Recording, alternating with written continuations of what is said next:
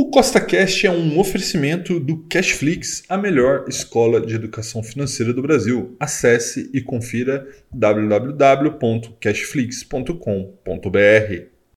No podcast de hoje, eu vou te falar quais são as cinco ações que estão na bolsa de valores e que correm mais risco de falir neste exato momento, tá? Então, se você já gostou do tema desse podcast, segue com essa cash aí na sua plataforma, pois temos novos episódios todas as semanas, sempre com o mesmo intuito, colocar mais dinheiro no seu bolso. E lembrando, nada do que eu falo aqui é uma recomendação, é apenas para te inspirar a investir melhor, tá bom? Então vamos lá. E a primeira coisa que a gente precisa entender é entender o que é falência. Tá? Uma empresa ela vai à falência quando ela não consegue honrar os seus compromissos financeiros, né? ela não consegue pagar suas dívidas. Né? E por que, que isso acontece? Por má administração, por uma série de problemas. Tá? E aí, quando isso acontece, ela vai à falência, existe um processo de liquidação judicial. Basicamente, o juiz vai vender todos os ativos, né? não ele, é óbvio que ele vai nomear alguém para fazer isso, mas ele vai vender todos os ativos daquela empresa, vai juntar um valor e esse valor vai ser rateado entre todos os credores, né? que são os passivos da empresa,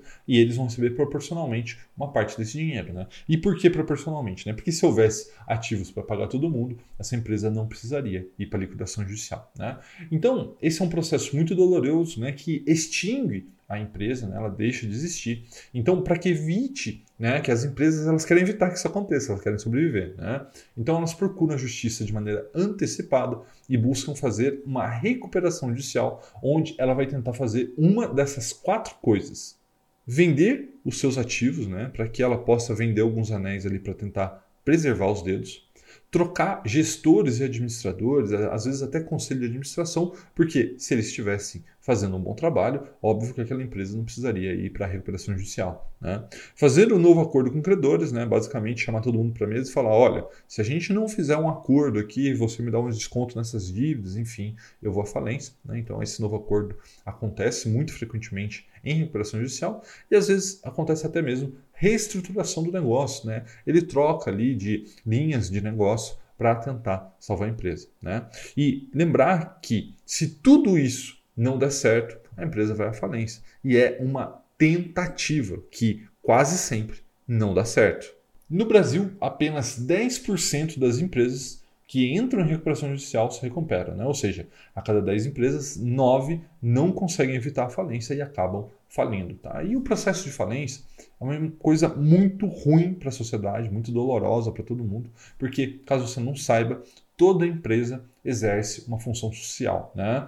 É, essa função social vem através de ela prestar o serviço para seus clientes, que vão ficar na mão se ela falir, né? gerar emprego, gerar imposto, né? É, os seus fornecedores vão perder muito dinheiro, porque a empresa vai à falência, não vai pagar suas dívidas. Então, enfim, quando uma empresa fale, toda a sociedade fale junto, né? todo mundo perde junto com ela. Né? Então é importante a gente lembrar que ninguém quer que uma empresa vá à falência, mas isso não quer dizer que você deva colocar o seu dinheiro em uma empresa que está em recuperação judicial, como você viu, 90% delas vai falir. Então agora eu vou te falar cinco empresas que estão em recuperação judicial na bolsa de valores e que você deveria ficar longe.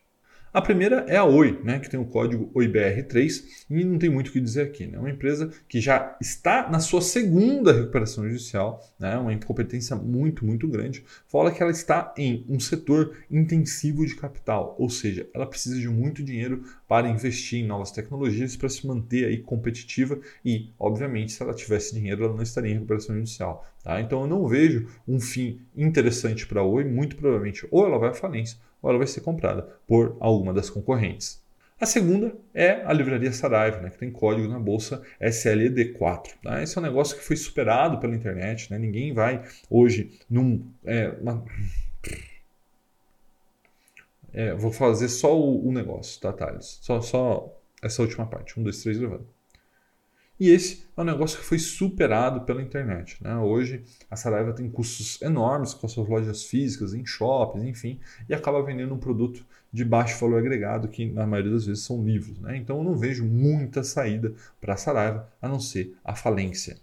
Já a terceira é a Gradiente, né, que tem o código na bolsa IGBR3. Né? Lembrando que Gradiente já foi uma gigante dos eletrônicos no Brasil, principalmente nos anos 90, né, e acabou não acompanhando a evolução da tecnologia e a concorrência que foi a entrada dos eletrônicos chineses de baixo custo no Brasil. Né? E hoje ela luta contra dívidas, né, que ela tentou se manter aí é, com muitos anos né, de desenvolvimento, mas ela acabou não conseguindo e dificilmente ela vai conseguir pagar essas dívidas. Eu não vejo outro fim para a Gradiente a não ser ir à falência.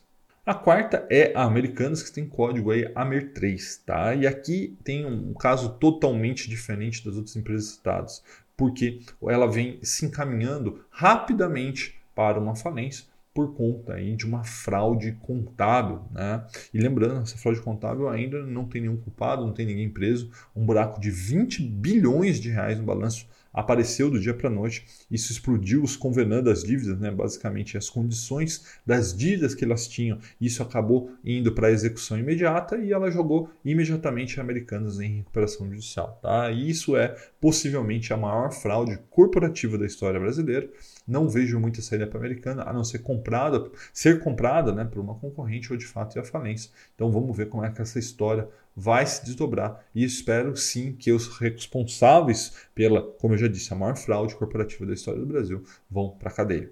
E a quinta é a Marisa, né, que tem o código AMAR3, né, mais um caso de varejista em dificuldade devido aí a dois anos de juros altos, custos altíssimos, a economia aí patinando e até acredito que ela possa se recuperar dependendo do que acontecer nos próximos meses e anos, mas provavelmente ela deve ser comprada por alguma concorrente. Um forte abraço e até a próxima!